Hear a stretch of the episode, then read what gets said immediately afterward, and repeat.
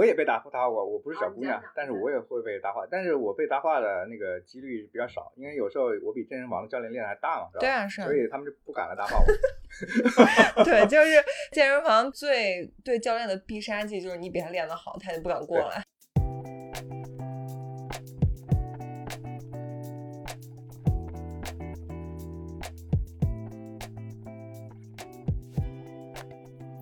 作为一个新时代女性，不管你事业多成功，或者生活多幸福，是不是无意间也会冒出“我够好吗”这个疑问？欢迎来到我们的 Podcast Good Enough，你很好，新手女的幸福指南。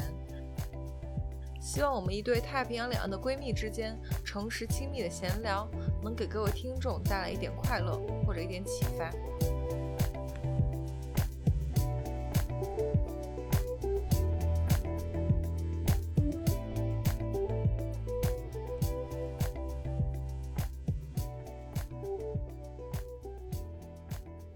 Hello，大家，欢迎大家回到我们的节目 Good Enough，我是 Sherry。这周我请来了一个特别嘉宾来跟大家讲一讲健身行业还有健身房的事儿，因为我们听众很多好像对健身房可能还没有一个系统的开始，所以我今天为大家请来了一个大神来给我们简单的讲讲健身房的一些事儿。大家欢迎王博，王博跟大家打个招呼。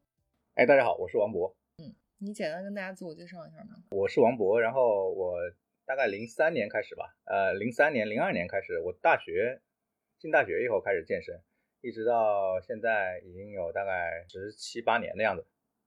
十七八年，对，而且王博也算是半个健身行业的从业者呗。其实他现在所处的行业跟健身也有一点点关系，加上王博的另外一半也是健身行业的人。说实话，我平时就听到的一些关于北京一些，比如健身房啊，就瑜伽行业的一些八卦，都是从他身上得来的。对，我以前是曾经是试图搞过一些跟健身房相关的一些项目，就是之前给那个健身工作室做过一些服务，嗯但是后来我发现这个这个里面挣啥能挣的钱不多。但现在我做的项目基本上都是跟工会、员工健康方面的，跟健身房没什么太大关系。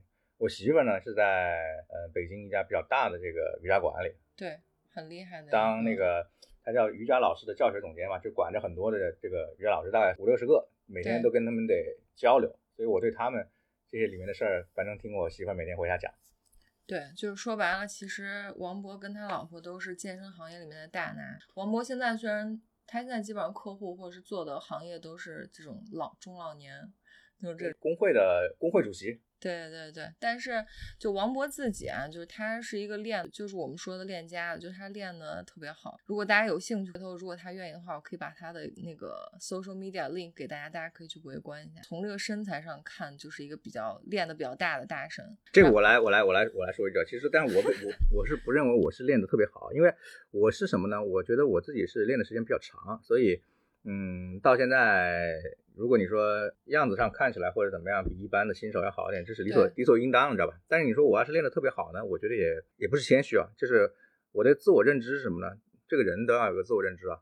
我的自我认知是我对这个东西虽然有很多，就具体的健身的这个东西虽然有很多研究吧，但是我的弱点是什么呢？就是我这个人，我媳妇儿经常说我不太会去那个，不太愿意去搞拉伸，你知道吧？就我的柔韧性很差，哦柔韧性很差就会导致我这个很多动作做不到位，就会有时候我会受伤。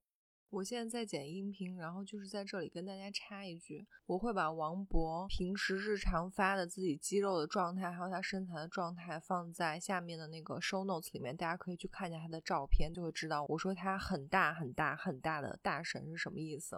因为我听到这儿，剪辑到这儿，我实在听不下去，就是还在这谦虚的说自己练的不好，是因为自己的柔韧性很差，我真的白眼都要翻到天上去了。不好意思，我正在剪，然后大家接着听。然后每次受伤之后呢，比如说我前前一阵子刚把那个肩膀给伤了，也就是因为肩膀没打开，做推举的时候把肩膀给伤了。嗯，这个时候呢，我就会找我媳妇儿，让她给我做免费的私教，然后我来拉伸。但是你说的拉伸，其实你说它会对你举铁的这种，就是练肌肉的这个东西会有影响吗？其实不会吧。还是会还是会的。你看很多人很硬，他这他这个动作，比如说就就就会受到一些局限。你比如深蹲的时候，我说你的踝关节的这个这个哦灵活灵活性如果不行的话，你你那个膝盖都不能往前伸，对吧？你蹲不下去对，往前蹲的话，你就可能会脚尖着地，然后这样的话，你的重心就就会偏了，对吧？你容易受伤。比如说你肩膀的灵活度不够的话，你可能背低杠的话，你背不下去。对对吧？我这么问你吧，就是你在你现在的身材，跟你像你说你上大学之前，就是没有彻底没有接触健身之前，还是差挺多的吧？你以前是瘦的吗？我以前是比较胖的，我以前啊，你以前胖啊？对啊，我这个人哦属于胃口特别好，那胃口特别好就对属于健身的一个特别好的一个条件，知道吧？啊哦，你说增肌吗？对，哦，是然后我当时我记得我大学的时候，我进大学的时候是一百八十斤，一百八，你认真的吗？，对。你现在多少斤？我现在差不多一百一百八吧，哦，但不一样，身但体构造还是造不一样。对因为那个时候感觉就是胖嘛，嗯那个时候没练过没练过健身，就是胖。然后那个时候呢，你知道上大学以后，就你会考虑到自己的形象问题嘛，你想嗯谈个恋爱啊，交个女朋友啥的，你太胖的话，你总感觉是不是也不是那么回事儿，对吧？对你想着减个肥吧。后来上大学以后，其实减肥也比较方便，因为你那食堂里面本来就没什么油水，对吧？对，然后我上大学以后，大概是因为当时我们军训是放到暑假里的，嗯，呃放到大一暑假还是入学前？大一的暑假。真是难为你了。你说你一个多大的人，现在回忆自己十八、十九岁，然后在那反正大概一个学期多一点的时间吧，大概从嗯一百八减到了一百四十斤，减了四十斤。哦哇，好夸张嗯，反正其实也挺简单的嘛，你就少吃点，然后那个时候还打篮球什么的，哦。反正很简单，你就就减到那时候做有氧比较多，相当于嗯，我没有什么有氧啊无氧的概念，就是打篮球主要就有氧。打篮球啊，然后出去有时候还自己跑跑步，对吧？但是没有没有没有健身。当时从一百八降到一百四，你说身体的变化到现在那估计挺大的。我那个时候一百四，我现在差不多也一百八，那可能长了不少肌肉你。对你那时候体脂率有概念吗？就是你上大学的时候。嗯，上大学的时候体脂率一百四的时候，应该比我现在这个体重要低。但是呢，你如果说我去年减脂的时候啊，你有一段时间很瘦，他有一段时间就是会爆精的那种。啊，那比较夸张的那个时候，我去年我去年是从大概也是从一百八减到了一百一百五十多的样子。哦哦，就减了你去年减一百五对，好快就是。那那个时候体脂率就特别低了。哦对，OK，你那时候体脂率最低是有多少？百分之嗯，我们八我嗯，这个体脂率这个东西，好像大家算这个也也也测的时候测的也嗯不是特别就精确，差不多嘛，你就估嘛。差不多，我也不知道是多少，反正百分之十以下了吧？以下，嗯啊，嗯，那肯定有了。对嗯，其实就是我请王博来，是因为他在健身领域是比较资深的一个大神嘛，然后就是说想跟大家分享一点，我是想先让王博跟大家讲讲是健身房比较套路的一些东西，就是因为王博是一个成天泡在健身房里的人，他不管是在北京还是在老家长沙，都是就是经常泡在健身房，然后跟健身房所有人都认识，玩的很熟的那种。因为我说实话，我本人是一个在健身房非常排斥私教的人，基本上接近我的私教，我都会用眼神让他们滚的那种。而且大家应该也知道，就国内的健身私教，其实说实话比较鱼龙混杂，对吧？就是从质量上来说，比如王博，你了解到的健身房一般，比如尤其是小姑娘，比如说一个小姑娘新进健身房，肯定会被健身教练去这个搭话或什么的，他们一般嗯都什么套路？套路的话，我我也被搭搭过，我不是小姑娘但是我也会被搭话，但是我被搭话的那个几率比较少，因为有时候我比健身房的教练练的还大嘛？对啊，是啊所，以他们就不敢来搭话我。对，就是健身房最对教练的必杀技就是你比他练得好，他就不敢过来。但是还是有人会来。一般的套路我感觉就是可能是呃一上来先说你这个动作做的不对，对吧？对对对对然后对，或是什么啥。但是有时候你新手吧，你其实很难分辨他他说的到底有没有道理，知道吧比如说我前一阵子我回长沙出差嘛，对吧？我在那儿也有个弄了个卡，然后我去那儿健身，我就深蹲嘛，因为我背的是低杠，知道吧？我不是高杠。什么是低杠？就是杠子会背的低一点，低低背在肩胛骨上面，然后高杠是放在这个肩膀这这一块嘛，就是这是两种不同的蹲蹲法了，对吧？哦哦哦，所以所以低杠的时候，这个这个背的这个角度会比那个高杠低一点，所以低杠是比较专业的，或者说也没难度比较大。有也没有，反正就是两种不同的、不同的背法，对吧？然后那个教练就过来，因为他他可能没有见过背低杠的，对吧？就力量举的背低杠的比较 多。然后呢，过来就跟我说你这样不对，你这样怎么怎么怎么样。然后呢，我就跟他讨论了一下这个几个角度的关系嘛，对吧？因为我也研究过一一点这个东西，我就跟那个教练商量，我发现后来我发现，你发现你在给他进行教学，我发现他没有他没有学过这些东西，知道吧？他不懂这个东西，他但是他胆子很大，他就敢跟你说这这些东西。尤其是你这样身材，他敢过来跟你说，他可能当时是店里没客人，知道吧？他他本着一个这个销售，业业绩压力太大。我也是做销售的，知道吧？我也明白，你你你好不容易看到一个这个人，你不管有没有戏，你先上去，对吧？打两杆子，先打两两句打两竿子再说，说不定有戏呢，对吧？但是确实是它的现状呢，你你可以看到，我们之前也接触过这个健身行业的这个教练，他很多就是嗯，可能高中毕业对吧？然后你就想去城里找个工作，然后呢，你就参加那个培训班对吧？现在有很多这种健身教练的培训班嘛，然后就比较速成那种，两个月三个月，你交个万把块钱两万块钱上这个班，然后呢，那个学校呢跟很多健身房其实也有这个业务关系嘛。他们就会推荐健身教练去那个健身房，然后可能就直接就来了。你说的这种是二三线城市，还是包括北京、上海？北京也是这样的。OK，北京就有很大的这个教学段，就是相当于接受一个很短暂的一个培训，付费的这种，然后就可以上岗。他们不需要考什么证吗？在健身房的这种私教不需要考什么证？有一些自己培训学校的一些证吧，但是你说要有什么特别通用的证，其实也没有，对吧？瑜伽行业倒是有一些一些一些那个认证，这这你知道？健身行业，嗯。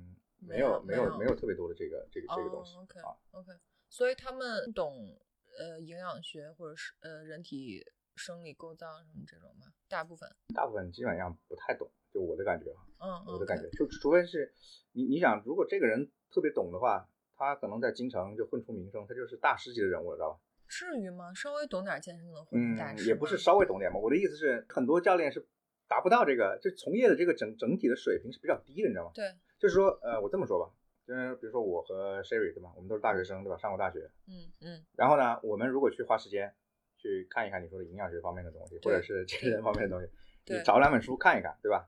你看俩月，你看俩月，你可能就比那个健身教练懂得多，那肯定是，对吧？理论上至少是理论上，是我们的学习能力。实践上的话，当然他们有有实践上的这个长处嘛，优势对，优势。虽然有理论这方面，我觉得是现在健身房这些教练的这个一个缺陷啊，嗯。但是你得去分辨一下，如果哎，是不是这个人实践上还可以？但是对一般的小白来说，我其实很难，你很难分辨谁真正能呃练得好，会会教你怎么练，对对对，很难对吧？对，没错。但是呢，他们大部分的这个目标客户又是小白，对，所以还有一些中老年的这种吧。我在健身房见过一些中年阿姨。从业务上来说的话，你就能看对吧？他们的主要的目标客户不是像我这样，我是不会付钱的，对吧？对，哎，但练得好的人他怎么提高呢？因为我会有自己的这些健身的朋友，对吧？健身的这些朋友跟我一块练的都是练过，比如说五六年、七八年的这种。有参加过比赛的吗？有参加过比赛的，对吧？他们比我练的还好，对吧？那我就让他们一起、一起、一起交流、一起学习嘛，对吧？就是业余爱好者。当然有特别特别特别好的教练，但是我那个健身房没有，所以我也没遇到，我也没遇到。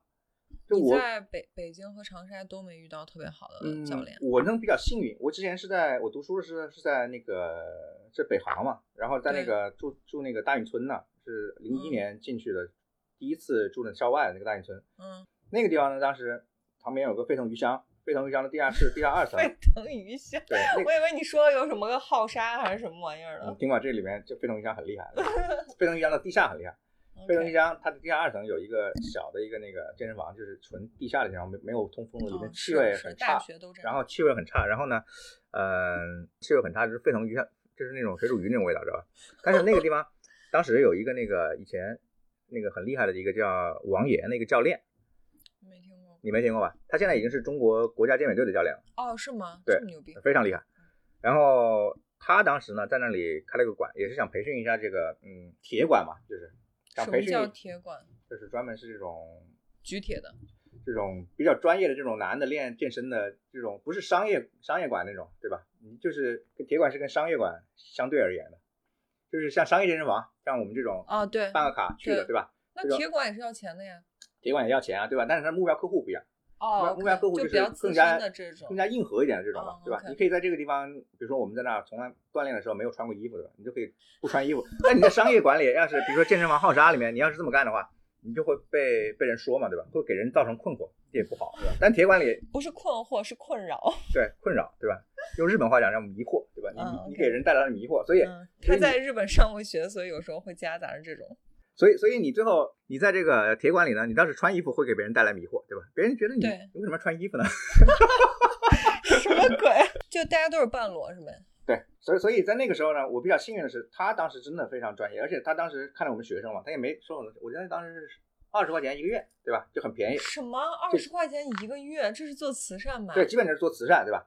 所以我们当时很多那个同学当时都是呃约着伴儿到那个地方去健身。所以你如果一开始能接触到非常非常优秀的教练，对吧？在起步阶段，在起步阶段也好，在后来也好，然后呢，你再去碰到那种啥也不懂的教练，你就会感觉到他们中间的这个差异。但如果你一开始没有接触过这样的这个，你也不懂，你碰到过这种这种来忽悠的，对吧？你也很难分辨。所以我建议大家这个都先去充实一下自己的理论知识，对吧？你觉得最基本的知识还是要看的。看一看书，对吧？然后然后呢，看一看 YouTube 嗯，我觉得最大的一个健身的 YouTube 很重要。app，对吧？对我来说的话，就是 YouTube，你我在上面。什么都能找到，一定什么都能找到。你讲一个什么东西，都有无数人，他他都能他都能他能说，而且对而且你要是大一点的号，对吧？像那个呃你，有推荐的吗？YouTube 上面你你 follow 的？我可以到时候推荐一下，好呀好，我可以发那啊个让王可以博发给我，放放在放 show 那 notes 个里面。对，放到那个链接发上来。就是大一点的号，就是国外的那些号，他在那个比如说 B 站啊，可能都有人翻译做字幕，然后放搬。运。对啊这个这个你看完了之后啊，你自己有一些基本的概念之后，对吧？才能辨别，不然的话，你你是肯定辨别不出来的，对吧？但你觉得，比如说作为新手，假如说我是一个完全没有进过健身房的一个女孩儿，主要看什么？是看动作，还是看饮食，还是看什么？就是这种训练计划，还是什么？怎么样切入这个东西？因为看看你的目的是什么，首先看你的目的是什么，嗯，对吧？就就像我我的目的，我来说一下我的目的。我当时去健身，你不就为了谈恋爱吗？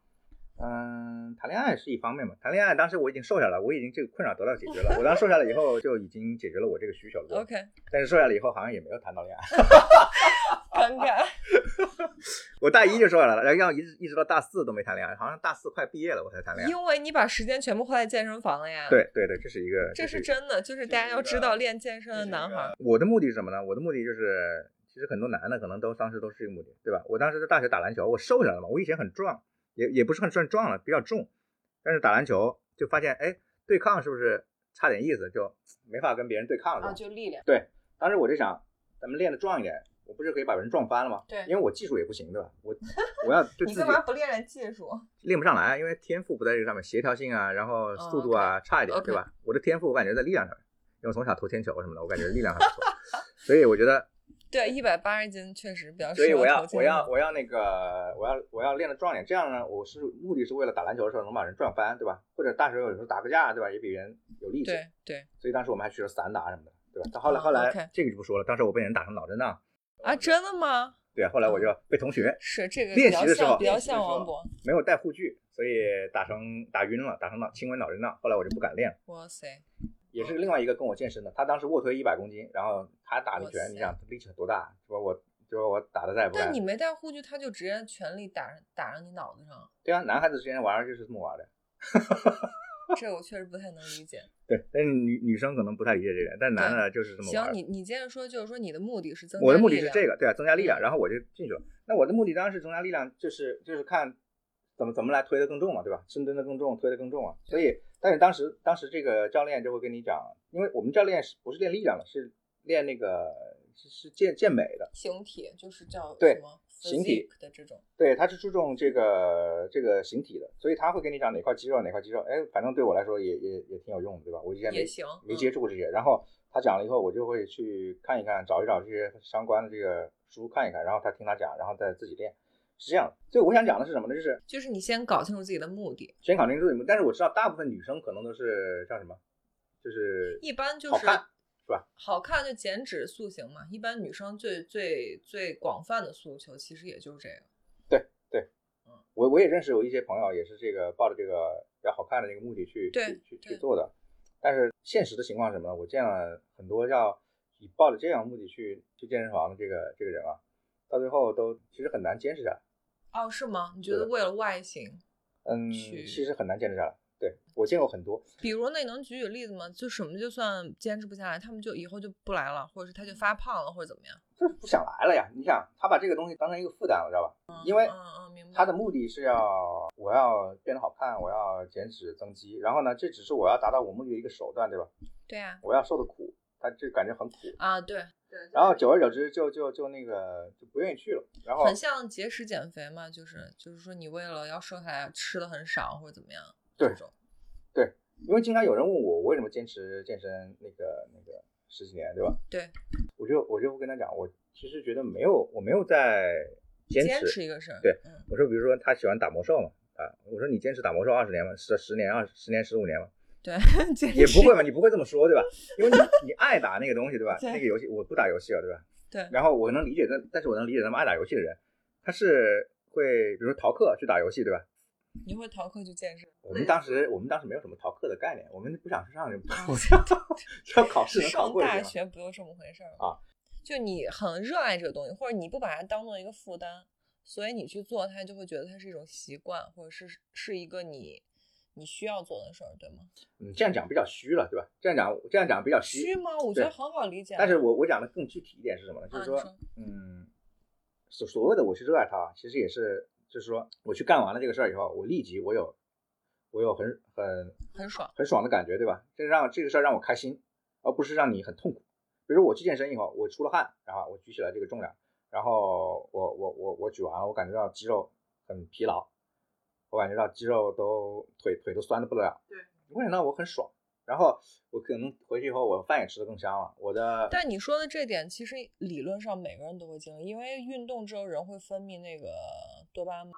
所以我说是啥呢？你你当然目的大家可能都是这个目的，比如我也是像这种比较功利性的这个对啊你这个开始这个目的但是我建议大家去的时候是把这个所谓的这个外因啊转变成内因。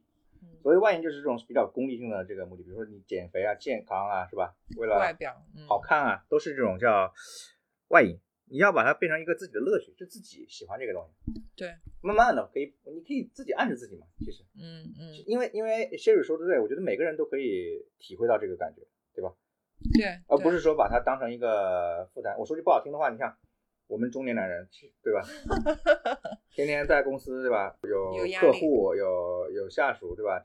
员工，然后供应商，然后回到家有有媳妇儿，对吧？孩子什么媳妇儿跟丈母娘可能还出点什么事儿，对吧？对，然后你你每天精力都会耗费在这上面了，然后呢，你还要去强迫自己去做这种，比如说为了外因去做健身，对吧？你就会消耗你的意志力。对，你会觉得它是对你一种消耗，所以你的意志力是有限的，知道吧？对，没一个人的意志力每天我感觉都是有限，所以很多人说，所以很多人的方法是你每天早上健身。那我觉得这个也扯淡，知道吧？你早上健身，为啥是扯淡？当然你说为了时间安排，这个这个我我同意了，对吧？早上时间安排可能更好，但是为了说意从意志力的角度来说的话，我要从早上更有意志力，我去坚持。我觉得你为什么不换个角度呢？说我不不需要意志力，我就来做这个事情，对吧？是完全可以的。嗯对，就我身边看到，我我身边看到很多人，我周围的朋友可能跟我比较类似啊，我看到很多人都是这样，大家可能是没有没有没有想过这是一个很很很痛苦的一个事情，嗯，而是觉得这是一个享受。对对吧？对，就能坚持下来的都是对这样的想法。大家首先要搞清楚自己的目的，但是搞清楚自己的目的以后呢，反正反正你可以尝试一下改一改自己的目的，对吧？大部分人是其实的目的是外因，我觉得大家可以改一改变成内因。而且而且，其实说实话，就健身，就是我们也不光可以把它理解成举铁这个事情，因为运动其实有各种各样的形式。我记得你之前也骑过车吧，就是练那个对对铁人三项什么这种。然后像比如说我们有时候会打球，打球其实各种各样，它都是只要你找到一种可以自己去喜欢的一个东西。对，我觉得这点我我很同意 Sherry 的说法，就是你说我我们把这个健身把它这个概念扩大到运动这个方面来说，对吧？就有很多的运动可以可以做，啊对吧？比如打网球、打打羽毛球，对吧？游泳，对，就很很打篮球，很多人跑步，跑步，对吧？很多很多事儿，就是你不一定非要局限在这个健身上面，对吧？对我觉得更重要的是，你可以找到一个自己喜欢的这个运动，嗯嗯，这个是最重要的。你喜欢这个运动，然后你去做，并不是每个人都喜欢健身。对对。但对于你来说，比如说在健身房举铁这个事儿，是一个你就是说经过了这么多年之后，一直比较享受的一个事儿对我现在会嗯每天，基本上一个礼拜我会去个五次到六次左右。啊。才五六次，我以为你每天都去。嗯，我得休息，我得休息。OK OK，就不管是在北京还是出差在外地，基本上都会保持。嗯，我出差，我出差地方比较固定，的？所以在每个地方基本上我都办了卡，嗯嗯嗯啊，对，而且那个地方会会有那个朋友跟我一块儿健身。对，已经有一个 community。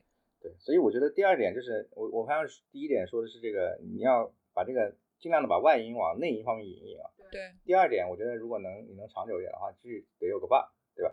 嗯你像我们当时，我记得我最开始在大学的时候，我们也不太懂，然后也刚开始练，对吧？为什么能那个时候大家能就很长时间一起在在搞了三四年了，对吧？大学我大大概大一就开始做这个事情，就是因为我们当时打篮球的一帮人，就很多人，都一块儿去，因为它便宜嘛，大家一块儿练力量。啊，大家一块儿练力量，而且它便宜，而且它立竿见影啊，就是力量会长得很快。你但你们没想到，你们都是一块儿打篮球的人，然后所有人力量都没有我们都上来了，谁就是最后谁挤不过谁，还是挤那个时候你打打篮球，比如说我们那个场地经常很挤的，知道吧？像抢场地打架的，我们要跟其他人打一起打架的，所以我们、哦，OK OK，我们还有别的会有这个目的，对啊，我们我们会如果我们都撞了，别人不敢跟我们来抢场地了，对吧？是是是。确实，我们后来没人跟我们抢，干干哦，抢场地是吗？所有人看着就很吓人啊，对吧？你你块头五个人都很大，你就你觉得很吓人啊。对，没错。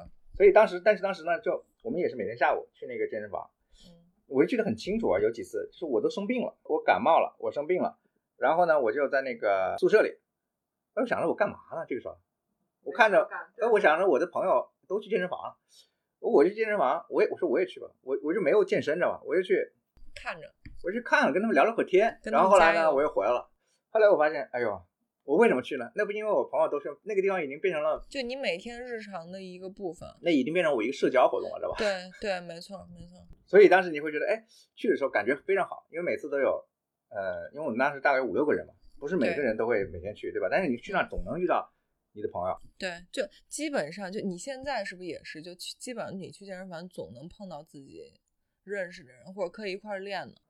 因为现在健身房可能没那么多吧，但但至少有两三个。嗯，像我呢这种人又属于比较那个愿意跟人搭讪的人，是所以到健身房里现在王博就是我跟大家说一下，王博就是那种去，不管是在健身房还是在网上，他都是，哎，你看我肌肉大不大？你来捏一下，你来摸摸，你看我大不大？就这种特别夸张，大家知道健身房，但健身房搭讪我一般不是这么搭，啊，健身房搭讪不是这么大，健身房大战一般是比如说我要做个，当然我也是我的现实需求，对吧？就是互相帮个忙，然后互相帮助，对吧？对你要你要保护一下，对吧？我要卧推啊，因为男生做这个大的重量会要保护一下，你肯定总总有人嘛，你健身房不可能只有你一个人，你总有人，你就去找他们，这个是最好的搭讪的一个方法，对吧？去做这个事情的时候，其实很少有人会拒绝你。我没我没有被拒绝过，我从来没有被拒绝过。我明白这个，其实我我觉得我在健身房都能看，就男嗯生基本上互相都会有这种。你在健身房跟女的搭过讪吗？就是我说的不是就是随便说一句话，说哎那个咱俩能不能换气，是那种最后真的认识的。啊、没有，没有，你从来你就是你从来不跟女的搭讪，因为女的好像见的少，练练举铁的见的少。所以就我也想问，就是像你们这种成天泡在健身房举铁的男的，对，如果有一个女孩进了铁区，你们会是一种怎么样的？就你内心会是怎么？你会注意到她吗？或者你会看她练的好不好吗？我当然会注意到了，对吧？因为少嘛，很少嘛，还是会注意到。但是搭讪这但这种，比如说要保护的话，对吧？真的是没人了，对我还是会愿意去嗯去会会会跟他讲。但是一般都有男的呢，我就找男找男的，因为为什么呢？因为你男的找男的搭讪应该没什么问题，知道吧？你男的找女的搭讪，你不知道对方怎么想，就像你你虽然没什么问题，对吧？你不知道对方怎么讲，起误会。也不想引起误会，避免麻烦，知道吧？对所以我就你单身的时候也不会，我单身的时候也不会。就你不会在健身房认识女的，嗯，不是我不会，我这么多年确实没有认识到女的呀。其实挺奇怪的，其实以前很少吧，就是还是少少，可能还是因为就是你说的，你去那种铁馆你，想零零几年对吧？那铁馆肯定是没有对吧？对，后来我去商业健身房去的也很多，但是嗯，也挺少的，铁区女孩儿这最近最近多起来，对吧？对对之前确实是最近确实是少啊。啊，确实是，而且你去搭讪，你像 Sharon 那样说，你去搭讪，别人第一感觉是什么？因为我见过太多这种，你去搭讪，人第一感觉是以为你是教练卖卡，知道吧？哦，真的吗？真的呀，我会看到。但你很明显，你没有穿那衣服，你也不，啊但你身材可能比较像我不想，我不想让人误会。啊，对对对对，我这么一个羞涩的人，我怎么好让人你还羞涩，你要不要脸啊？差不多差不多是是是是是这样。对对，这点我还挺意外的。我以为你会在健身房就是有有这种就搭讪这种。就说实话，我在这方面体验其实跟王博是相反的，因为我是健身房，我一直在那个在力量区比较多，然后等于我会变成。就是任何一个健身房我去了之后，我就会变成那个很少数的女孩之一。但说实话，就哪怕作为我，我也是，就我完全不想跟别人说话，我都是会把耳机戴，然后就是让所有人都不要理我的这种。所以其实我觉得王博这种做法，嗯，理论上就我觉得，如果听节目的有男孩的话，其实他这种礼仪是对的。如果女孩有需要或有帮助的话，其实他会过来跟你讲。所以就是，如果你真的不是特别特别特别想搭讪或者这个需求的话，我觉得还是尽量不要去，就是在健身房莫名其妙的就跟女生搭讪，尤其用那种很尬的台词。我觉得王博这点，我觉得如果我是他旁边的人，我会觉得这点让我比较舒服，因为我觉得健身房其实有相对来说是有礼仪的。我觉得倒无所谓了，健身房是有礼仪的。你长得帅，随便搭讪。我跟你讲啊，不是，不不是这样的，就是我会觉得过来的人很莫名其妙。你找个理由搭讪呗。比如呢？比如我想想看啊，我没我没有想过这个问题。对啊，就比如呢，就我我都会觉得不是很 appropriate。就是健身房大家来都是有自己的目的的，像你这种是有可能就是去举铁，就大老爷们儿可能是在健身房或者认识基友啊。但我觉得女孩去健身房不会有人是，嗯，也是，对吧？就健身房，我觉得是有一些所谓的礼仪在这里的。对，嗯。然后说完说完这个呗，就是。想跟王博聊聊，就是关于健身之后吃的这方面。嗯，你在健身之后，你对吃会有忌口吗？或者说饮食在你的整体 overall 的这个健身的这个大的这个框架下面占多大的比重？嗯，看什么时候吧。如果我不是那个减脂的时候，我没有什么忌口。你不忌口？对，因为我的本身的饮食是我比较喜欢吃肉，对吧？嗯，我知道。然后蛋白质方面是没什么问题。然后如果是减脂，其实去年我。减脂？你去年为什么要减脂？我去年为什么要减脂？因为我我去年我就跟我媳妇说，我说她说我胖嘛，那个时候，我说这不是胖，这是肌肉。媳妇说她她她她说她不相信。我说你看我这个对吧？最近的重量对吧？从最近半年重量的这个长进怎么怎么怎么样？嗯。媳妇说我看起来你就是胖。嗯，就我要证明我媳妇儿是错的，知道吧？OK。然后我就说，那我脂肪减量，你就能看到这样的肌肉了，对吧？你现在看不清楚。嗯，OK。所以我大概花了大概从三月份开始吧，到六月份三个月的时间，大概是从没有一百八，但是我记了一下，一百七十多吧。哦，那你瘦了三十，没有二十，不到二十斤。那也挺快的啊，也不快吧，反正我我控制了速度，当时减脂这个事儿我倒是可以说的，因为我去年有了这个经验，我做了你讲讲，做了一些研究啊。就减脂这个事情呢，就是就每个人每个人的这个看法不一样嘛，对吧？这种东西有什么看法不一样呢？就是目目的不一样嘛，对吧？目的就是我的减脂的目的就是，我也我也说了，对吧？我减脂的目的是我当时为了瘦下来，然后给他看看，拍个照，我就回去了，你知道吧？哦，我不想，你只是你只想 prove a point，对，你不，我不想，我不想很长时间呢在处在那个低体脂的这个状态下。呃，我所谓的低体脂是什么？比如说男的百分之十以下，对吧？这种非常低的体脂，你看那个腹肌上。就是很轻，肚子上面都会有血管爆出来，这种这种感觉，这种感觉就就我体验过了以后，我觉得是不太健康，你知道吧？你觉得舒服吗？不不太健康，舒服对吧？对你那个时候说保暖思淫欲，知道吧？你那个时候就感觉到就没有淫欲了，知道吧？对，没有 sex drive，没有什么都没有，知道吧？体脂太低了，已经低于那个正常的水平了嘛，对吧？你不能持续太久，就你的身体会让你进入那个 starvation mode。我觉得那个低体脂的这个状态是是最好不要持续太久的。后来我大概那个时候回到，其实回到百分之十五左右，对吧？你看着，看着就是也比较 lean，但是比较 sustainable。对，你就保持在那个样子就可以了，对吧？你说甚至再胖点，其实我觉得没事，每个人的这个呃这个这个偏好其实每个人的基因也不一样。对，但是我的意思就是说，嗯，在减脂这个目标上，大家也要实际一点。也不是实际考虑到自己的感受吧，每个人感受可能你你自己减到那个时候，你就可以知道是什么样，大概是什么样是。而且你要想你要为了什么，对吧？就像你说，你当时可能就是为了就跟你老婆说这个事儿，可能就是你就是为了 prove a point。对。然后你就可以回去了。对，所以很多女的我也我也看到，就是她总是说自己太胖了，太太瘦了，叫她减肥，总是叫她减肥。所以我就觉得这个可能，嗯，你要对自己这个这个现状，还有你要达到的目标有一个理智的分析。比较清晰的一个定位吧，对吧？你到底要对变成啥样？那个而且那个状况到底能不能持续，对吧？其实没错，其实这个东西网上很多了，对吧？你自己体验一下，当然你也可以体验，对吧？当然很多人没有减下去过，他体验不到这个感觉。对，没 错。但是我我体验到过了以后，反正就觉得你有些状态肯定是不可持续的，而且你去看那种特别低体脂的状况，那种你最后都会对你的这个健康产生一些影响，甚至不可逆的影响，对吧？对。所以没有必要。你最瘦的时候会有特别饿的感觉吗？就每天？你会需要去刻意的压抑自己的食欲或者什么吗？嗯，其实会要去抑制自己食欲，因为我你想三个月减了那么多，你肯定你要瘦的话，肯定是属于一个卡路里的这个 deficit，对负平衡状态嘛，对吧？连着这么久不够，你肯定会会要饿，对吧？我减脂的时候，一般一个月还要有一个吃一两餐会吃的比较多一点，对，就是吃一点，对，也不算也不算，就是很饿了，我就会去吃个火锅什么的。你觉得这个是你心理上的需要，还是说对于减脂有利的我？生理上需要，哦，生理上，不然你会崩溃。心理上可能也需要吧。嗯，因为我减的不是特别快，我跟你讲，我我算过的啊，这个事儿我是算过的。人家不是说一个一个周减掉自己是体重的百分之一到百分之二比较合适？那个还多了，我感觉一太多了一周百分之一太多了吧？就是差不多最差不多多最多到这个最多对百分之一可以对，我觉得百分之一可以，百分之二多百分之二多因为你想一百一百八的一个人，一周减百分之二，这是多少了？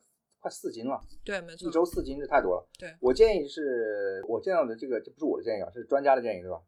然后他这样是百分之零点七到百分之一之间，一周一周，哦对。所以你你你你成年男性的话，基本上一周在一斤左右，哦 OK，或者是一个月是三斤到四斤，其实是非常慢了。一周在一斤左右，你要控制精确的控制，基本上是不可能的事儿，对吧？因为你你要知道上个厕所有时候出来就就就那个差差，所以你减重的时候，你可以每天称你的体重在一个固定的时间，但是呢，它有波动很正常。那你看看一个趋势就行了，你大概能两周能看一个趋势。你当时主要靠什么？就是你是调整了，你肯定是要控热量，你有调整那个三大营养素，你有什么可以就是说，我是这样的，就是这个实际上是比较比较简单的一个办法，就是你你控制热量，我不会去计算热量，因为我计算不过来，知道吗？OK，但是我会试验一下，就是让我的体重保持不变的一个热量，就是那你还是算了，我不是算热量，我大概你吃多少东西你有数对吧？比如说我大概我每天一顿吃一碗或一顿吃两碗每。天就这么吃对吧？因为因为中餐的话，我跟你讲，我的体会是你不可能用那个叫那个 MyFitnessPal 里面那种方法去去弄的很很难，知道吧？因为中餐跟西餐不一样，西餐可以那么弄，对油啊什么的不太好对算，，中餐你肯定不可能那样弄，尤其你经常在外面吃。对我经常在外面吃，那也很很难。你首先你得找一个大概大概的一个感觉，就是你能保持体重，就是你保持自己体重不变的，保持自己体重，比如说。一个礼拜、两个礼拜那个体重都不变。对。然后呢，你你就有一个这个概念，每天大概是这么多，对吧？或者是你用一周来这个算。对。因为有时候，嗯，对我来说的话，不是一天，对对对对一天的事。因为对我来说，那个时候，比如说你你一周可能出去有呃聚会什么的，或者是去去会有那种 cheat day 什么的，那可能是一周的这个量，你可能会用一周的量。你这样这样有个好处是你每天的压力会小一点，对吧？对你你每天的话，其实压力很大，今天少吃点，明天可以多吃点嘛，对吧？对，没错你。今天多吃点，明天可以少吃点，你没那么大压力。所以你以周或者以几天为单位来嗯，对，大概你估一下自己吃的量，对吧？然后呢，每天每周一斤或者一个月四斤这样的概念，就是其实你每天的那个不平衡的这个量是很少的。你可能比如说正常的人，一如果是一周一斤的话，一斤的脂肪大概是三千五百卡。嗯，你平均到每天其实五百卡。不，你减掉的不可能都是脂肪。你这么算的是实际上是特别极端的情况，就是那你减掉你减掉的都是脂肪，你减掉的还有水分呀、还有一点肌肉啊，吧？对没错。当然我是尽量不要太太多太多肌肉了，但是呢，你按我我也不能算得太清楚啊，对吧？但是像我们这样的成年人，对吧？我们去健身房每天消耗的这个卡路里可能在三千左右，对吧？两千五、三千左右这。么多。我们我健身练量比较大嘛哦，，对，你不管是多少了，但是你的 deficit 对吧？大概在三百卡一天就 OK 了，你三百卡就够吗？够呀。你这样你算一下一天你，三百卡相当于就是你少吃一一碗两碗饭的量。对呀、差不多。你想你这么算嘛，你可以算三百卡一个礼拜两千卡，对，然后一个月是差不多八千，八千到一万卡，对吧？嗯够了，够了，够了，对。足够了。但比如说像你来说，你你说你最开始先算自己大概一个 maintenance 的一个大概吃的量，所以你在减脂这段时间，比如说你就是一天少吃碗饭或者什么这样吗？对啊，你有调整那个宏量营养素吗？嗯，我会看看这个蛋白质的量，嗯，对吧？我会看大概这个蛋白质的量，就蛋白质先保证对蛋白质先保证，然后你就剩下的热量，你就大概算一下，你无所谓是分配给脂肪还是分配给碳水。你觉得脂肪跟碳水无所谓？我更倾向于我喜欢碳水，对吧？我更希望多多吃碳水，但是脂肪和碳水一起加起来也挺好吃的。脂肪跟碳水加起来是不是比较容易催肥呃，我最近一直在研究没有你保证，我觉得这都是个总量的问题，你保证总量就没问题。？OK，我觉得总体的原则是你你算好了，对吧？你说首先算好了一个保平衡的一个量，然后你每天只要三百卡的一个量，其实每天三百卡根根本就是什么都没有，你知道吧？你感觉不到你如果只偶尔一天两天这么，你根本感觉不到，只是你长时间的这么会会有一个感觉。对你就一天而言的话，三百卡，你少吃两片，你少吃两片饼干，对没了，嗯是对吧？你去星巴克吃个那个什么 Monster 那个饼干，那多少卡？对对啊，就没了，很简单。你少喝两罐饮料，没错，少喝两罐啤酒，对吧？对，这很简单。你可以把这种就是没有营养的这种东西给它砍了就行了。对，哦，我这么算下来，一天就三百卡，对吧？你如果能坚持三个月，就 OK 了。三个月能瘦很多了，如果是啊，这样很多了。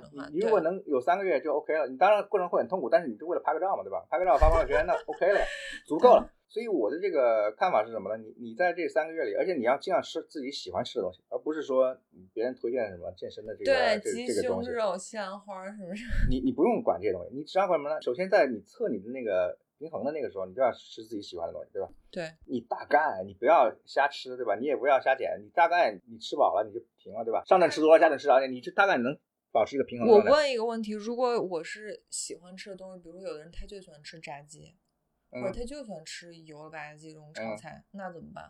偶尔吃一吃呗。你要算好热量的情况，热量允许情况下你可以啊，对吧？那你要保证你的这个蛋白质的摄入量，就是蛋白质、脂肪、碳水，对吧？你每天要保证多少克蛋白质，对吧？嗯然后你看你自己算的时候，你心里就明白了，对吧？你算的时候，你看是这个划算点还是那个划算点，对吧？吃之前做个决定。因为你你你会算，你如果开始算的时候，你就会开始算了。就像那个车，你开车的时候，如果他真的把那个油耗给放上去了，对吧？你就会不自觉的，你就是要你要降低油耗了。像这个吃算也是一样，你如果开始算那个 macro 了，对吧？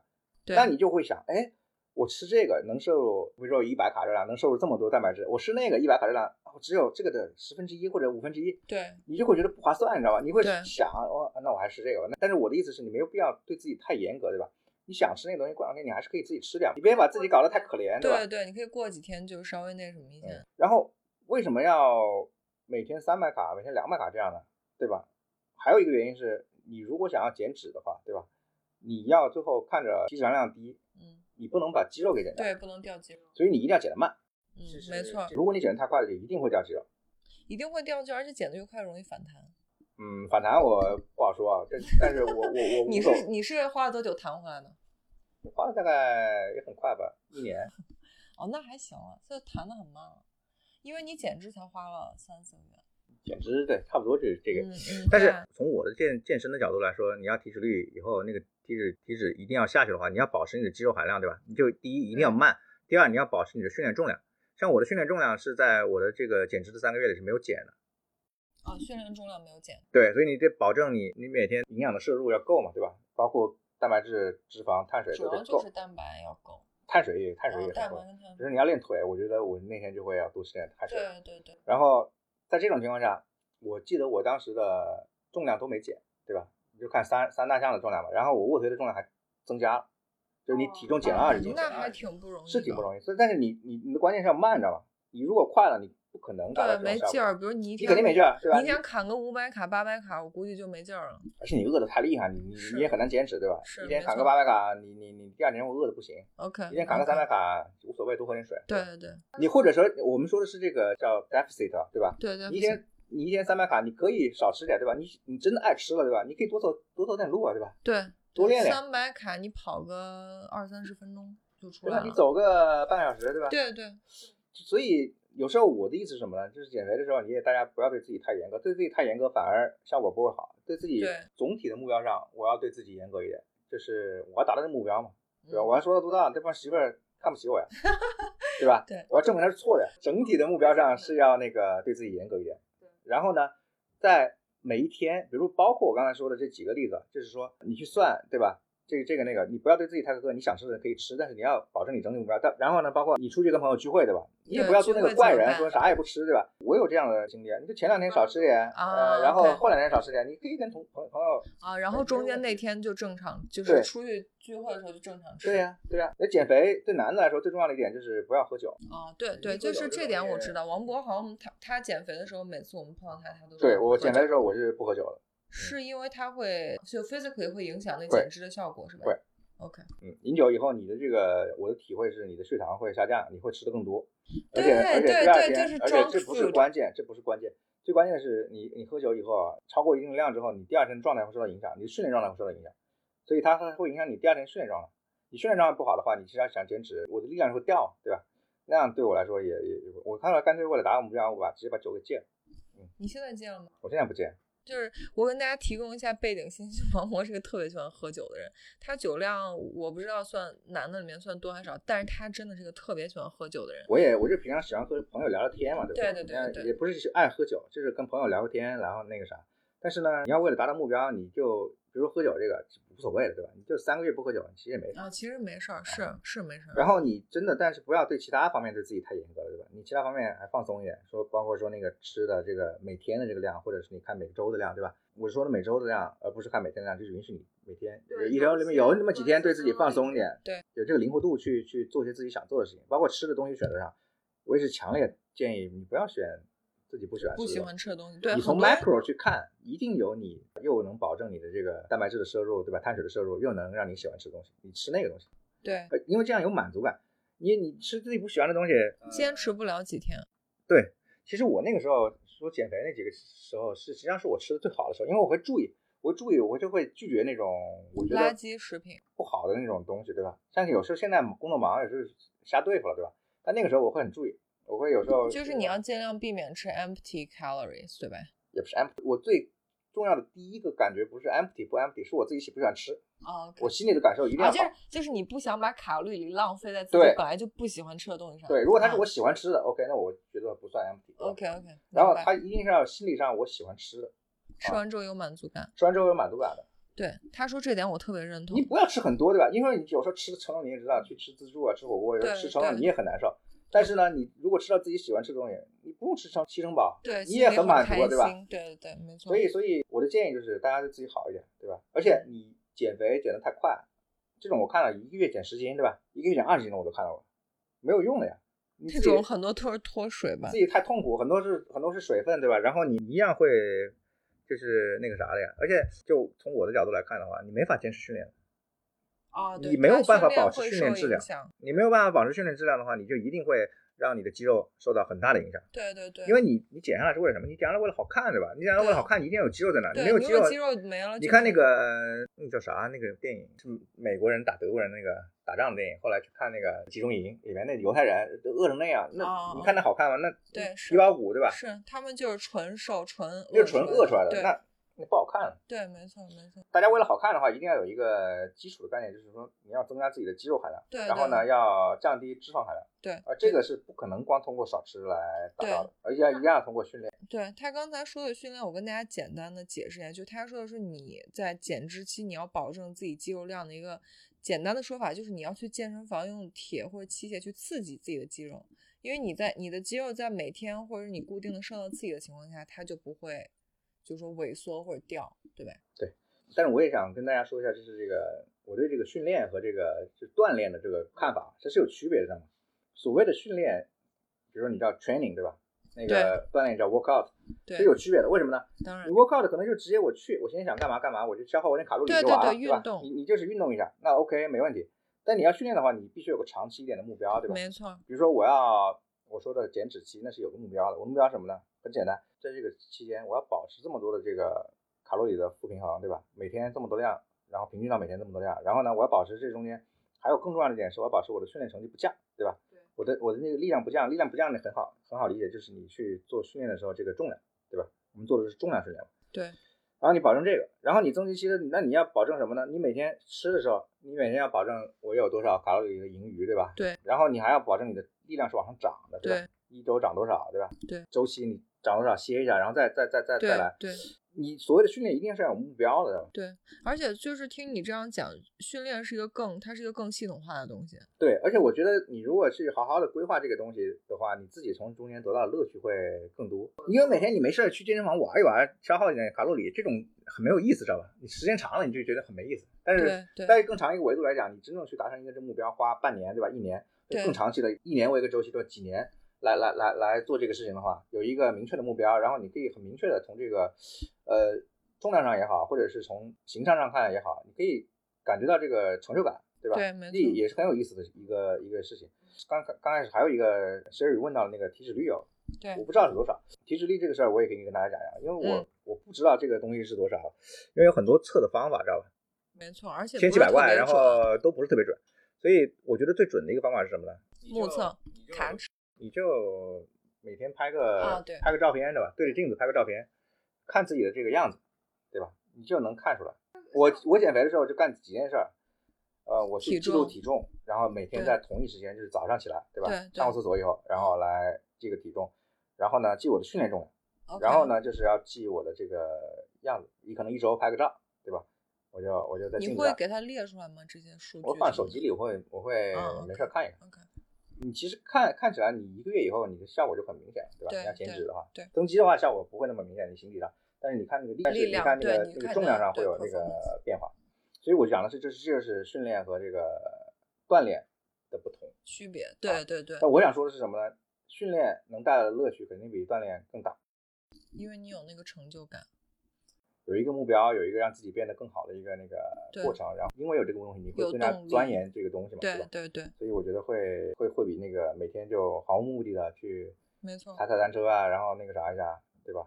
但比如说你像你都练了十几年了，你现在比如说你最近一次做计划，你是怎么做的？参考什么样的资料，还是你就自己拍脑门拍吗？具体怎么做计划，书上有了，对吧？你可以，你可以看那个系统的健身对对，你可以看一看自自己的这个目的是什么，因为每个人目的不太一样，对吧？我的目的，我就说拿你举例嘛。那我举例，我就想，我就想变得更大一点，对吧？然后我就力量更大一点，这就是他毕生的追求。对，然后有的人，比如说我有的人，他是为了，比如说打篮球，有别的，他有自己的那个敏捷度啊，是吧？横向的移动啊，这都是目的不一样。你可以根据自己的目的去定这个目标。我我也不太愿意讲我的目标是什么，但是你可以。你为啥不愿意讲？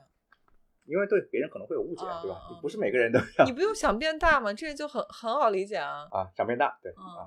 你如果加动作的话，一般都从哪里找这个资源？YouTube。啊，OK，跟跟我 YouTube 上会会会会比较好。嗯嗯嗯，就是因为像几个比较 classic 的这种，什么深蹲、硬拉，还有什么卧推这种，就是基本上就固定的，就是你一定基本上健身一定要练。对，就这种动作，我建议大家如果想练的话，还是找专业的人，对吧？有经验的人，然后拍下来，对吧？然后自己自己也看，因为你有有的动作，你轻重量时候做得好，你可能重量大重量一大你就做做不好，对吧？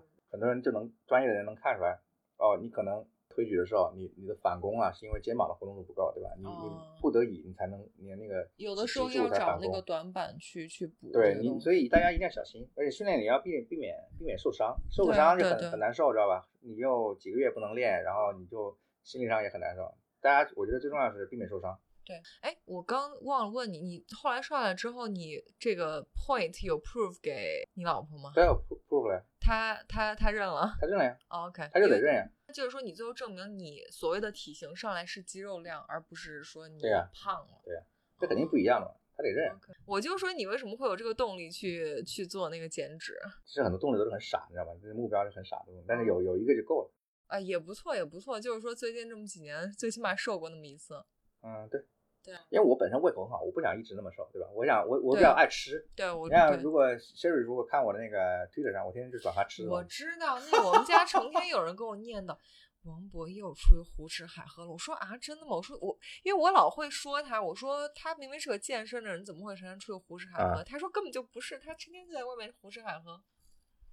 有时候我也没办法，知道吧？有时候那个有时候要接待客户啊，招待客户啊，这个对对对，没有办法，对对，没。喝酒啊也没办法，对吧？然后那个秋冬你一般都会胖一点吗？因为我们之前刚在节目上讲过贴秋膘这个话题。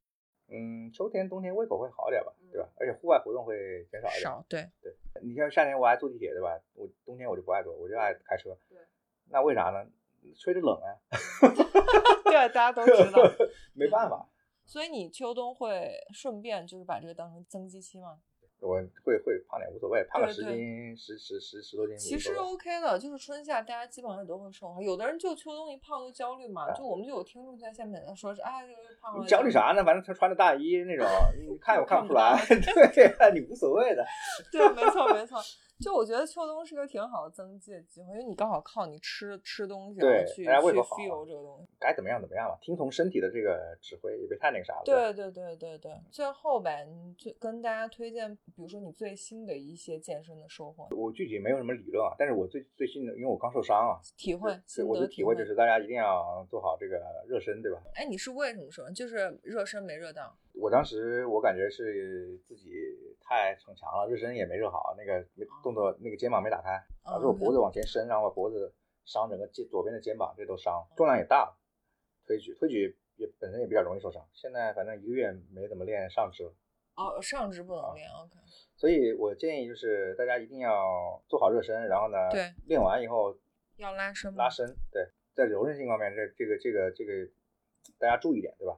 你不，你可以每周或者最起码固定多久跟你老婆练一次瑜伽嘛？对，但是你不是没有吗？你每次你你不受伤你就没那个啥吗？对，这人都是这样，就不受伤。你要说我最近有什么体会？我的体会就是注意安全，就是不要受伤。对，很重要的一点就是你平时你要在训练里。第一，你的动作要正确，对吧？你即使是自己做过一千遍、一万遍的动作，你还是……我跟你讲，受伤的时候都是你就是警惕很放松的时候。第二点是热好身，对吧？第三点是把这个呃之后的这个拉伸做好。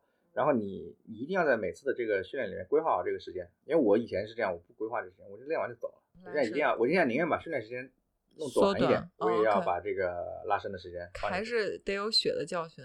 对，有对对得要注意安全，这是我想向大家说这一点。嗯嗯，这是挺重要的。就我之前有几次也是，我也是之前练的时候受腰伤什么的，都是其实都不是那种你做说很自己很注意或者是很就说卯着劲儿的动作的时候，其实有时候就是你一个不小心，或者是在你特别不小心的时候，对对，你就伤。所以一定要全神贯注，而且有时候重量都不大，你就会伤。对对对，没错没错。对，然后训练的时候大家不要勉强，就是你今天觉得自己状态不好，比如说前一天没睡好觉啊，对吧？然后休没休息好啊，嗯，减点重量，不要做了，知道吧？回家就可以，真的直接回家，直接回家，不要做了，减重量都不要减，因为啊真的因为我有时候感觉这样的感觉，对我这个感觉很明显，因为有时候我没睡好觉，比如孩子夜里闹，对吧？对对，没睡好觉，没睡好觉的一个直观的一个这个这个你的感受是什么呢？就是大家你也感可以感受到，你去做那个运动啊，你的心心率会非常快的飙升上去。比平时要高，然后你如果状态好的时候，你歇一会儿，对吧？你心率就下恢复了，对。但是你如果说你没你没休息好的话，你疲劳的话，你这个心率会一直在上面下不来。对，没错。比如说顶着一百，对吧？嗯。你上上到一百二、一百三，或者下来顶到一百、一百一，下不来。哦。你就很难受，你想吐，知道吧？休息久了你就想吐，那这个时候你有什么办法呢？Siri 的 Siri 的说法是你减减重量，我觉得更好的做法是你回家，对吧？休息好，然后第二天再来。第二天再来再来练，不要勉强自己。我刚才说的，吃上面大家不要勉强自己，对吧？训练上我感觉大家也不要勉强自己。训练上勉强自己的这个后果很可能就是受伤。受伤，对。但这个是我们最不想看到的一个没错结果。哦，所以你有时候感觉不好，你稍微练一下觉得不行就回家了。对。我热身以后我觉得不行，我就直接回家。我觉得这个是挺好的。或者有时候我走到健身房门口，对吧？我那天特别想去练，我但走到健身房门口发现自己状态不好，我就直接走了。或者我就基基本我就不去了。那你对自己还是挺好的。我有时候就状态不好，就我就不做那个，比如我今天本来要练胸或者是练肩不好拉的地方，我就直接练腿去了。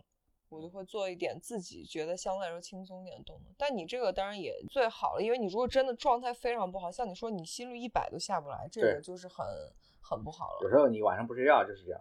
对对对，大家有孩子的人就会有这个体会，没孩子的人可能没这个体会。对我现在也没。我没孩子之前，每一晚上都睡得很好。对，有孩子之后。哦，是吗？对对对。王博现在是个奶爸，带他们家孩子，然后马上第二个又要来了。你做好准备了吗？做好了不睡觉的准备了啊！啊，真的吗？前三个月是没法睡觉。